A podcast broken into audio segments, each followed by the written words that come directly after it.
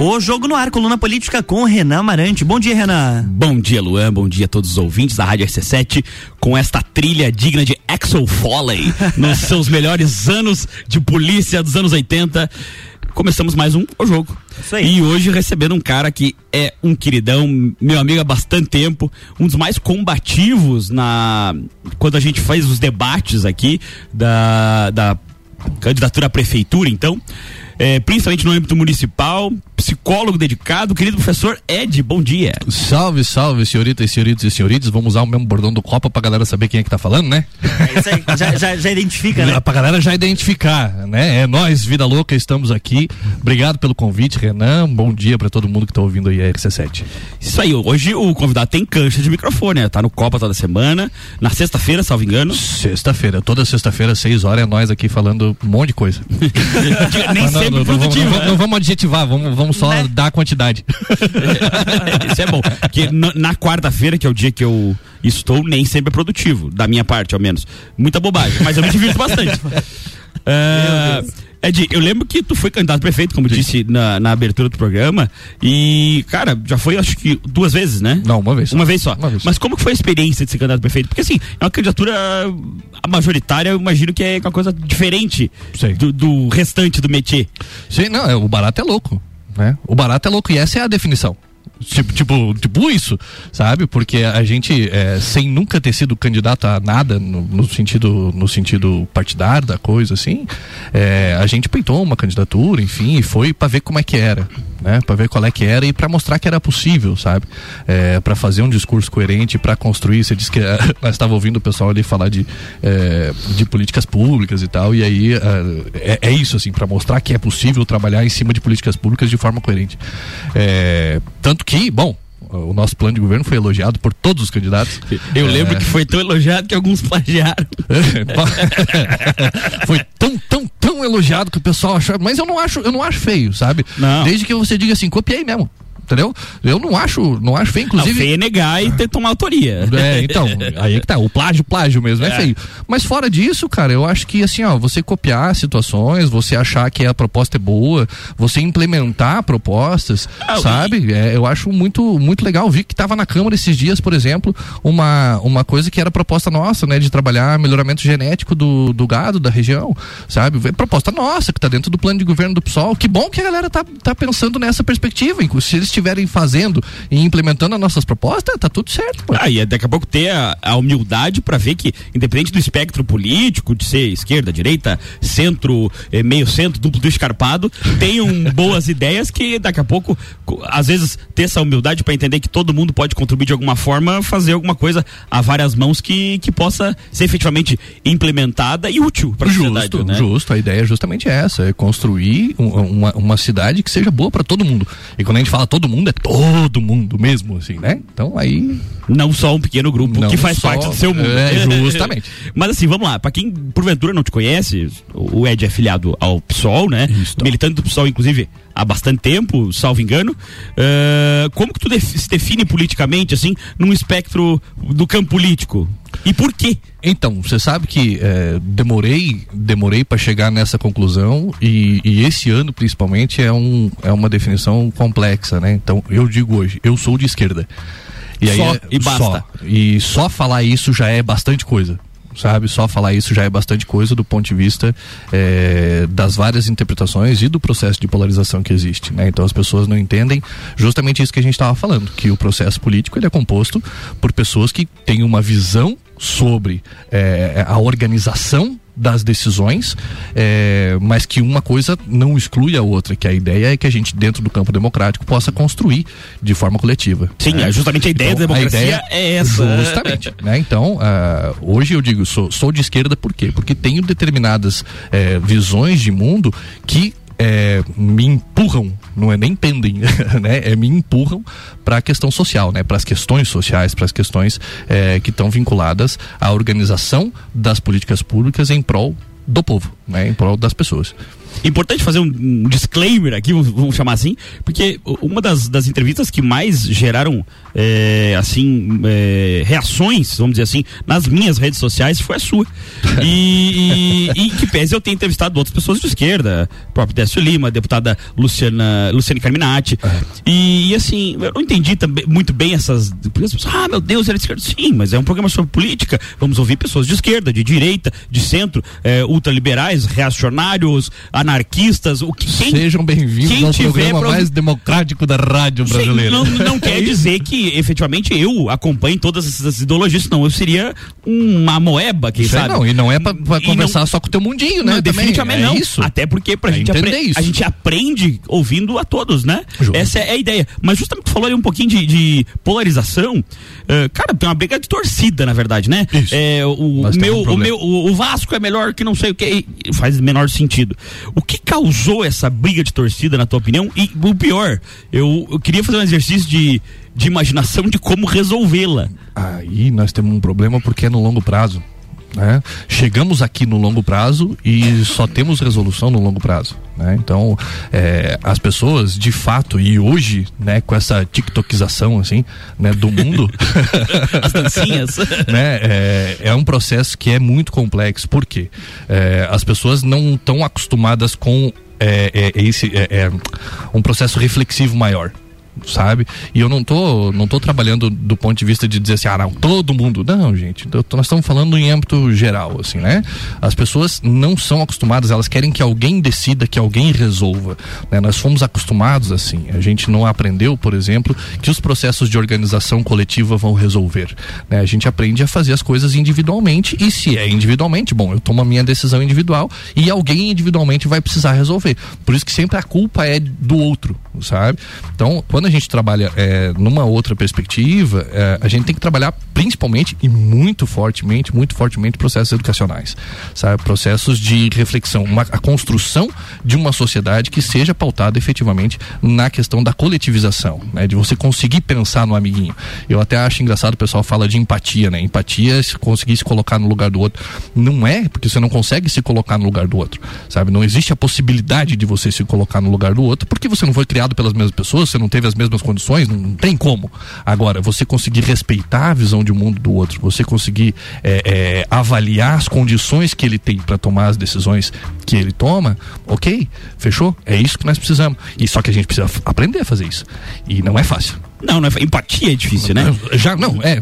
Então, o meu conceito de empatia é outro. É. O meu conceito de empatia parte do princípio de que a gente precisa respeitar o amiguinho nas condições. E tentar fazer uma projeção, né?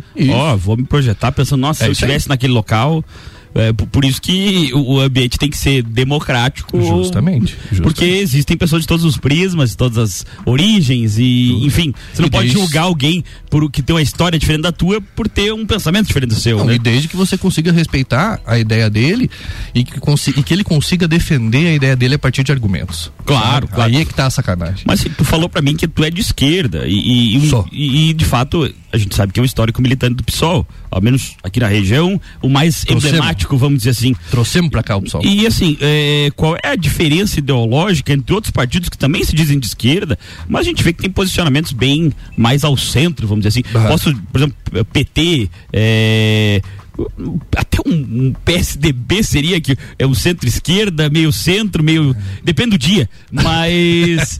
é, eu, mas assim, eu digo o PT é o mais emblemático porque o PT hoje é a cara da esquerda, é o partido que tem mais é, corpo eleitoral inserção, da esquerda e tal. Social, tudo, é, uh, o que seria a diferença, diferença ideológica, por exemplo, do PSOL para o PT, ideologicamente falando? Então, o PSOL nasceu é, de uma cisão do PT. Né? Então, é, pessoas que não concordavam com a forma como o PT vinha conduzindo o início já do primeiro governo Lula. E, e, isso já diz muito. Aquele governo mais é, mercado. Aquele governo que, que, que fez da, da carta ao povo brasileiro. Né? Aquele governo que fez, o, que fez o principal acordo que o Lula fez. Né? E é, não acho é, que seja problemático isso. Vejo o nascimento do PSOL como justamente uma, uma dissidência em busca de uma maior coerência. Né? É, porque o PT quando nasce, nasce de uma forma muito, muito orgânica assim, né? É, relativa à questão das comunidades eclesiais de base, enfim, de movimento social, mesmo. E depois, quando é, se inicia o processo do governo, já são feitos alguns acordos de saída que, bom, tem gente que discorda veementemente, eu sou uma das pessoas. Sabe? PMDB, por exemplo? Não, não necessariamente esse, porque aí ficou mais orgânico o PMDB mais para frente um pouquinho, uhum. né? É, mas a questão, uh, por exemplo, que foi o que, o que acabou causando o, a, a, saída das pessoas que eram deputados na época, enfim, certo. que eram congressistas na época, é, que foi a votação da, da, reforma da Previdência, da primeira reforma da Previdência que aconteceu uh, no governo do Lula, né? Então, é, para aquelas pessoas naquele momento já era é, algo que não era aceitável né, do ponto de vista do espectro político e que deveria se manter uma coerência com as bases. Sim, um governo então, teoricamente social ou socialista votar uma reforma da Previdência que, que retirasse direitos é, então, dos trabalhadores é meio incongruente nesse questão, ponto de vista. A questão é que está muito longe da questão do socialismo, né? A intenção, inclusive, nem é essa. A intenção, inclusive, e, e, e bom, chegamos a um resultado, né? Tanto que é, o, o, o, Brasil, na época, chegou a, aos melhores níveis em que já esteve, por exemplo, de é, visão internacional, então era bem quisto internacionalmente, economicamente estava muito muito forte em virtude do forte investimento na questão é, das obras estruturais e tal, que é um negócio que movimenta tudo né? Dentro da cadeia produtiva. Então, assim, é, não é que é, foi ruim do ponto de vista econômico, né? Mas as inserções que foram feitas, mesmo tendo todo um processo, por exemplo, dentro do, do próprio Bolsa Família, as pessoas acham que Bolsa Família a galera recebe as coisas e só recebe. Não é, cara, tem um monte de condicionais. Eu trabalho na política de assistência social, tem um monte de condição que o cara tem que cumprir para ele poder receber aquele negócio, inclusive assim, ó, a frequência das crianças na escola, levar na unidade de saúde, e foi assim que a, a gente conseguiu, por exemplo, alcançar bons níveis de saúde na época. Não era, nossa senhora, mas estava melhorando, né? Então, assim, houve uma evolução do ponto de vista é, do funcionamento. Agora, é, não se investiu muito fortemente. Foi o, o, o, período, por exemplo, onde houve a maior mercantilização do processo de ensino, sabe? Onde houve maior inserção de universidades privadas é, dentro do país. Então, assim, é, é aquele negócio que parece que você dá com a mão e tira com a outra, né? Fica, fica um negócio meio esquisito. Abraço de um lado, tapa do outro. É, é isso, o cara vai bater nas costas, mas é um baita de um tapão, né? Então, assim, é, é, Mas assim, ideologicamente, qual seria. É mais à esquerda. O PSOL hoje é muito mais à esquerda. Só que o que, que acontece? Hoje, efetivamente, existe um, um, um alinhamento do ponto de vista de que a direção nacional do PSOL entende, e isso não é consenso, né? É, e é importante que as, pessoas, que as pessoas saibam disso, mas a direção nacional do PSOL já optou por apoiar a candidatura, né? A pré-candidatura do Lula. E isso não é um, um, problema, visto que a compreensão deles é a de que o Lula hoje seria o adversário mais forte para derrubar o Bolsonaro. A questão é que essa, essa condição não é a principal. Né? Por quê? porque não é o Bolsonaro, existe um bolsonarismo, né? Existe todo um movimento por trás disso e que não vai ser derrubado no processo eleitoral. Ele não. segue, né? Mesmo a que questão... ele porventura não ganhe, Justo. vai haver pessoas do seu Justo. círculo político que vão estar E aí a, a questão do, do, alinhamento, né? Então teve, por exemplo, o Bolos retirou a candidatura da pré-candidatura dele dizendo o seguinte: "Eu vou sair para deputado". Por quê? Porque a gente precisa construir uma boa base de Congresso. Foi a justificativa que ele deu. Bom, tudo bem, cada um com as suas justificativas. Eu também tinha uma candidatura aqui para sair sozinho e não sair, né? A gente tinha na época, coletivamente, uma, uma justificativa assim. É, agora, desse ponto de vista, as pessoas estão entendendo que, bom, o, o rumo é mais ou menos esse porque precisamos tirar o Bolsonaro a todo custo.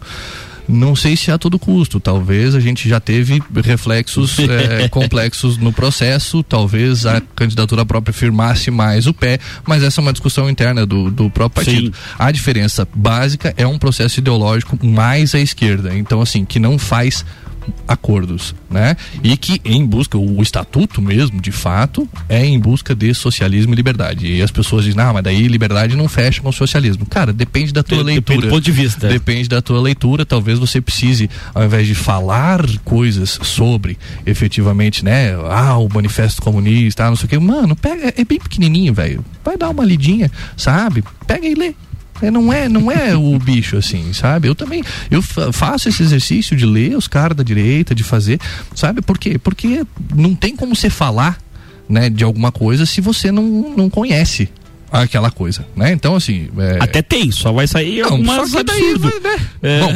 daí não, não, dá pra nós aprender tudo no YouTube, né, pessoal? Precisamos do, de, de, um nível de consistência. É, é difícil. É isso aí, vamos. participando aqui no WhatsApp.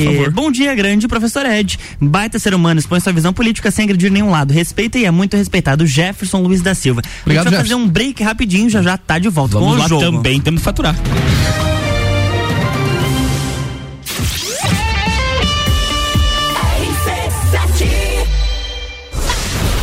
FGV MEB, Melhor Educação do Brasil e Barbearia VIP apresentam Festa do Pinhão na RC7. De 10 a 19 de junho, direto do Parque Conta Dinheiro. Mais de 50 horas de transmissão. Programas ao vivo direto do Lounge RC7. Oferecimento. Oral Unique, odontologia premium, móveis morais, estilo, qualidade, bom gosto. Amaré Peixaria, o melhor do mar para sua mesa. Delivery Munch, o aplicativo de delivery de lajes. Colchões Ortobon, um terço da sua vida você passa sobre ele. Surfland, férias e diversão para toda a família, a vida toda. Apoio Geral Serviços.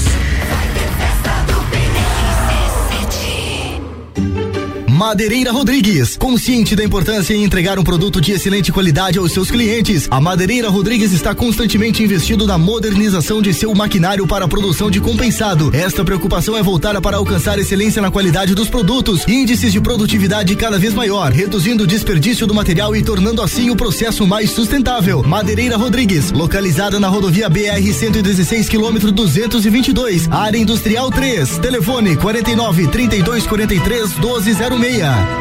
Precisando trocar os pneus do seu carro? Venha para Infinity Rodas e Pneus. Aqui você encontra uma enorme variedade de pneus nacionais e importados para o seu carro, caminhonete, SUV ou veículo de carga. E também diversos modelos de rodas originais e esportivas do aro 13 ao 20 à pronta entrega. Infinity Rodas e Pneus, revenda oficial de baterias Moura, molas Eibach e óleos Mobil na rua Frei Gabriel 689. Fone 3018 4090. Siga Infinity Rodas Lages. A Celesc comunica que, para a realização de obras no sistema elétrico, vai interromper o fornecimento de energia nos seguintes locais, datas e horários. Em Lages, dia 2 de 6 de 2022, quinta-feira, das 13h30 às 17h30, no bairro Universitário. Os serviços poderão ser cancelados se as condições não forem favoráveis. Por medida de segurança, considere sempre a rede energizada. Emergência Ligue 08 8000 480196. Minuto RG. Na RG você encontra a luva para proteção contra agentes térmicos e mecânicos. É uma luva de segurança confeccionada em fibras naturais. Gauge 10, revestida com borracha vulcanizada na palma. Punho com fibras elásticas e acabamento com fibras sintéticas. Oferece proteção das mãos do usuário contra agentes abrasivos, escoriantes, cortantes e perfurantes e contra agentes térmicos, ou seja, calor de contato. Disponível nos tamanhos M M, G e EG. Produto com certificado de aprovação do Departamento de Segurança do Trabalho. Informação e qualidade você encontra na RG, equipamentos de proteção individual e uniformes. Compromisso com qualidade, preços e atendimento. RG, há 28 anos ajudando a proteger o seu maior bem, a vida. Rua Humberto de Campos 693. Fone 3251 4500.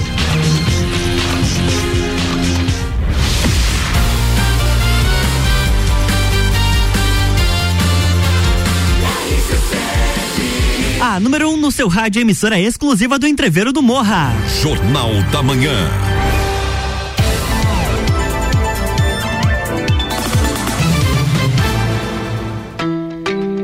Estamos de volta, bloco 2, coluna O Jogo com Renan Amarante. Bloco 2, o jogo. Estamos recebendo hoje aqui o querido professor Ed, militante histórico do pessoal, como falávamos. Primeiro, primeiro bloco, falamos um pouco sobre sua história política, é, como essa, como se define ideologicamente, inclusive as diferenças de um partido é, mais ideológico como o PSOL para um partido já um pouco afastado da esquerda, como é, falou no primeiro bloco sobre o PT. Mas você sabe que hoje eu acho que até, por exemplo, o PCB está muito mais alinhado com Olha, a questão da esquerda. Eu me divirto muito no PCO. vamos, vamos parar de falar dos outros. vamos parar de falar dos outros. Foi muito longe, ó. Pois não, você foi longe demais. Não dá pra brincar com o Renan, o cara não sabe brincar. É uh, inclusive, até é, dou a dica aos nossos ouvintes: sigam o Instagram e o Twitter do PCO, tá? É fantástico.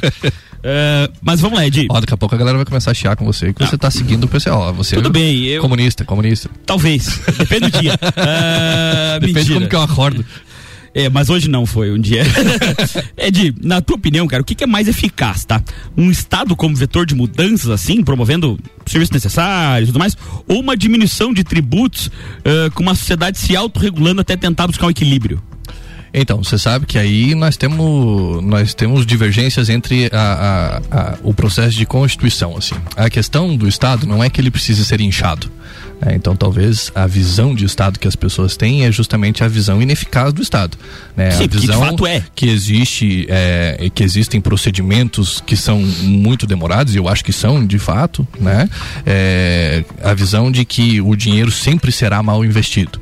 É, não é essa a questão. Né? Eu acho que a gente consegue reduzir a, a, a, o nível, o tamanho do investimento, por exemplo, não o tamanho do Estado de fato, mas o tamanho do investimento. Hoje, se você pegar estruturas do Estado, você pega países de primeiro mundo que tem uma estrutura estatal muito maior do que a estrutura brasileira. Né? Então não é essa a questão de fato. A questão é que a gente precisa de bons serviços, sendo é, que a gestão seja feita de uma forma muito é, racional, assim, né? É, e menos burocratizada. Então a questão não é aumentar as burocracias, porque aí sempre vem a crítica vem sempre nesse nesse paradigma, assim, né? Então ah, é Estado é uma, um monte de burocracia. Bom, o que que é burocracia? A burocracia são procedimentos organizados um atrás do outro para que as coisas funcionem. Então você faz procedimentos burocráticos dentro da tua, do teu exercício profissional. Eu sou psicólogo e faço isso, sabe? Então, assim, a, a gente precisa ter um, um, certo nível de organização e isso é burocracia. Eu sou quem faço. se, se, tem alguém que faz, sou é, eu. Exato. né? Então, assim, é, a, o problema de fato não é a burocracia. O problema são os entraves, o problema é a quantidade. E aí a gente consegue melhorar esses fluxos? Consegue, né? Desde que, desde que você tenha boas visões de gestão gestão, desde que você tenha um, um, bom alinhamento entre o serviço que vai ser prestado, a necessidade que ele está atendendo, entendeu? Então, existe a possibilidade de fazer isso. Agora, é, e aí você faz a pergunta, bom, ah, então o Estado. Cara, eu acho que o Estado consegue fazer isso. O problema do Estado não é em si o Estado. O problema do Estado são as pessoas né, que fazem esses processos de gestão. Enquanto a gente tiver pessoas que estão pensando do jeito mais difícil, não vai rolar. Mas quando tu diz que falta gestão, então um, um governo Dória, por exemplo, que de, se dizia um ótimo gestor, seria um governo ideal? Desde que ele tenha feito coisas especificamente boas do ponto de vista do fluxo. Se ele conseguiu melhorar fluxos, ok. Agora, se ele traz para dentro da gestão pública a visão da gestão privada, aí nós temos um problema. Por quê? Porque a gestão privada tem um foco: lucro, que é lucro. A gestão pública tem outro foco absolutamente diferente, que é o melhor atendimento da pessoa que tem a necessidade. Então, assim, é, quando você oferta um serviço visando lucro, você não oferta necessariamente o melhor serviço, você oferta o serviço e a pessoa vai comprar se ela quiser entendeu? Mas... E aí você vai melhorar a qualidade, você vai melhorar a prestação do seu serviço, você vai fazer o que você acha que você deve fazer. Agora, do ponto de vista de quando você vai é, fazer o atendimento público, existe uma necessidade em si que precisa ser avaliada do ponto de vista da prestação do serviço. E é por isso que a gente é, supera, por exemplo, e aí vamos falar de política pública de saúde, de assistência, enfim, é, você supera o conceito de igualdade. Não é questão de ser igual para todo mundo. Não precisa ser igual para todo mundo. Você tem que ser equitativo.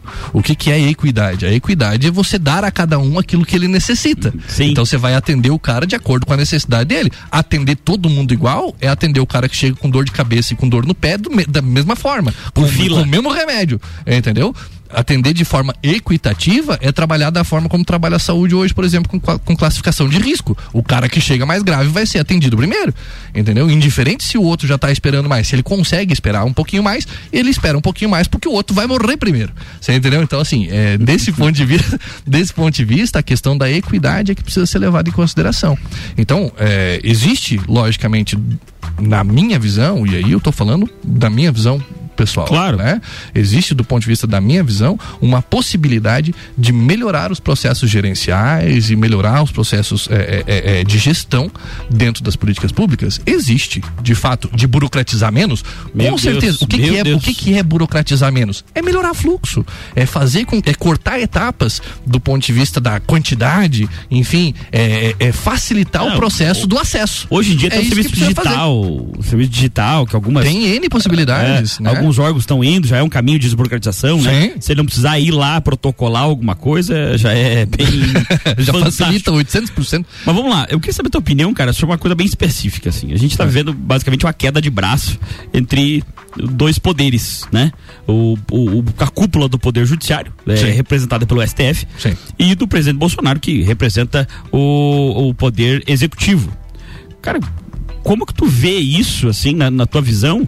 E primeiro eu queria saber se tu acha acertadas, por exemplo, aquelas decisões do STF contra, no caso específico, do Daniel Silveira. Não sei se tu tá familiarizado.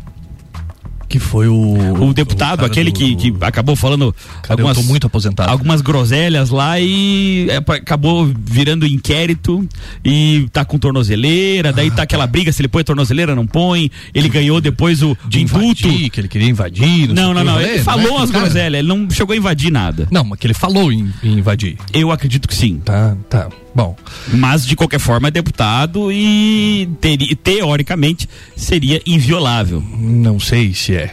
Porque o deputado, mesmo que ele tenha a questão da imunidade parlamentar, a imunidade parlamentar te dá o direito de criticar. Não o direito de organizar motim, de incentivar. Então, assim, é, existe uma situação de bom senso. Existe uma situação de bom senso. Que é o que eu dizia pra você. Quando, quando, quando você me convidou, eu disse, não, tudo bem, podemos falar de um monte de coisa, mas eu não posso falar do município. Sim, é funcionário do município. Por- não ah, tem- por, que, por que, que não dá? Ah, não é nem an- ano eleitoral. Bom, se eu sou candidato e é em ano eleitoral, eu posso falar. Agora, se eu não sou e eu estou fora de ano eleitoral, eu tenho um princípio constitucional que rege a minha atuação enquanto servidor público que chama lealdade. Então eu preciso Sim. tentar resolver por dentro antes de sair batendo.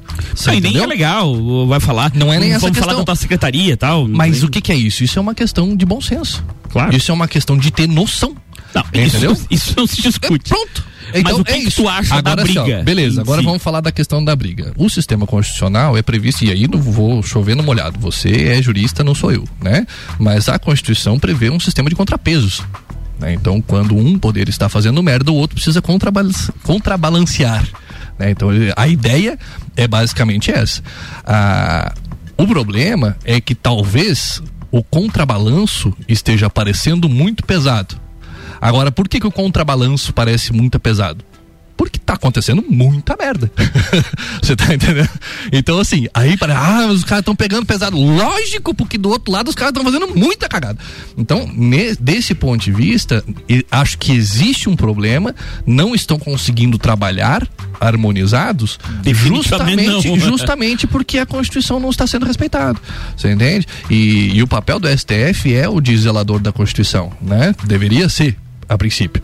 Então, a grande sacada aqui é que o processo seja avaliado, e vou dizer de novo, a partir das pessoas que estão conduzindo esses processos. Né?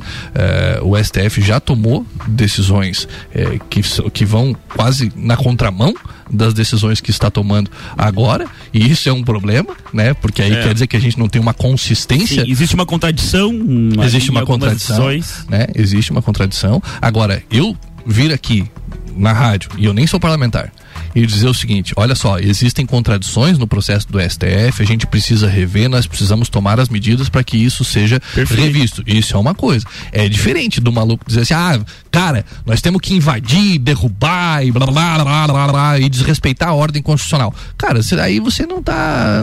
Você tá no lugar errado, mano. Você entendeu? Você não, você não devia, você devia estar, sei lá, no Facebook, não numa, num congresso. No Facebook.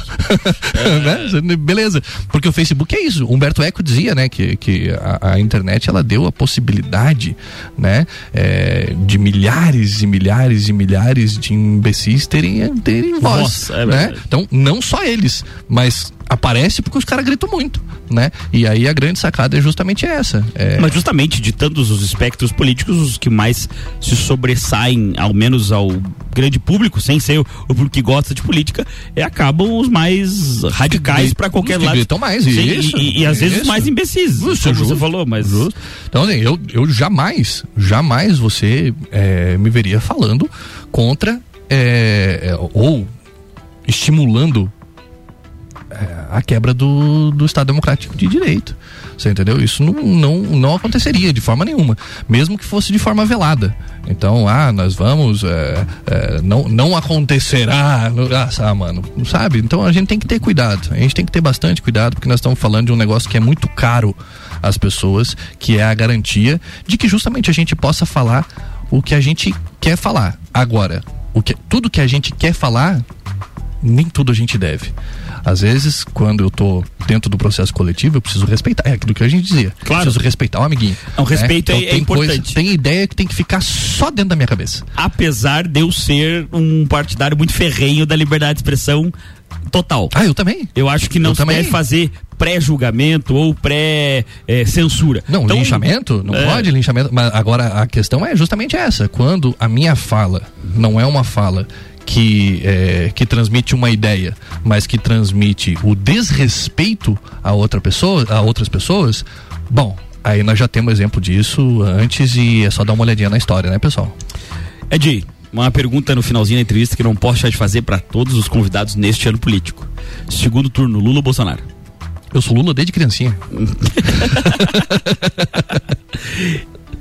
Foi uma entrevista muito legal, me diverti bastante. É, por favor, fique à vontade aí para nossos microfones para deixar uma mensagem final aos nossos ouvintes atentos, inclusive, que mandaram até Ah, mensagem ao mensagem. Pô, obrigado pela participação, gente. A ideia é sempre essa, é sempre construir do ponto de vista coletivo. Agradeço o convite, né, Renan? Tava, tinha te prometido essa, essa participação, sei lá, eu, em 2020 já, né? É, já no, no Já- já- outro programa, né? já o- fez dois aniversários, já. Mas acontece. já fez dois aniversários a participação que eu tinha prometido pro Renan, então agora tá pago, esteja pago, né? Esteja pago, muito obrigado pelo convite é, aí. pra Um grande só, abraço. Desculpa te interromper, mas pra quem não entendeu, lá no início do Sucupira da Serra, talvez o Ed fosse fazer lado na nossa bancada para fazer um contraponto mais à, à esquerda, que é o seu, o seu prisma ideológico, vamos dizer assim. Eu ia ser um prisma mais liberal ali e, e o Jair depende do dia, né? Vê como é que ele acorda. não, e, e, e aí acabou que não, Acabou- não rolou, enfim, não não rolou. rolou, então já, mas, a- mas a participação já estava prevista antes, então estamos aí pagando a dívida que nós não gostamos de dever pra gente mais pobre que nós. É, eu e, É, Mas agradecer o convite e dizer para as pessoas que estamos aí, né, gente, para construir processos coletivos e para sempre. E a, a- a mensagem principal é justamente essa, né? Vamos tentar respeitar o amiguinho, sabe? Olhar para frente, respeitar o que está previsto, sabe? Não é difícil de fazer desde que todo mundo tenha bom senso e o bom senso é algo que, que quase que naturalmente é, vem com a gente desde que é aquilo que a gente aprende desde criancinha, né? Você não pode levar a borracha do amiguinho para casa e você não pode falar mal do amiguinho por ele ser quem ele é. Fora disso, gente. Beijo. É isso aí, professor Ed. E infelizmente o jogo acaba por aqui hoje, mas na quinta-feira voltamos às oito e meia da manhã aqui incomodando o senhor Luan Turcati. É nóis, Isso Luan, aí. obrigado. Valeu. Na próxima quinta tem mais o jogo com o Renan Marante. Jornal da Manhã.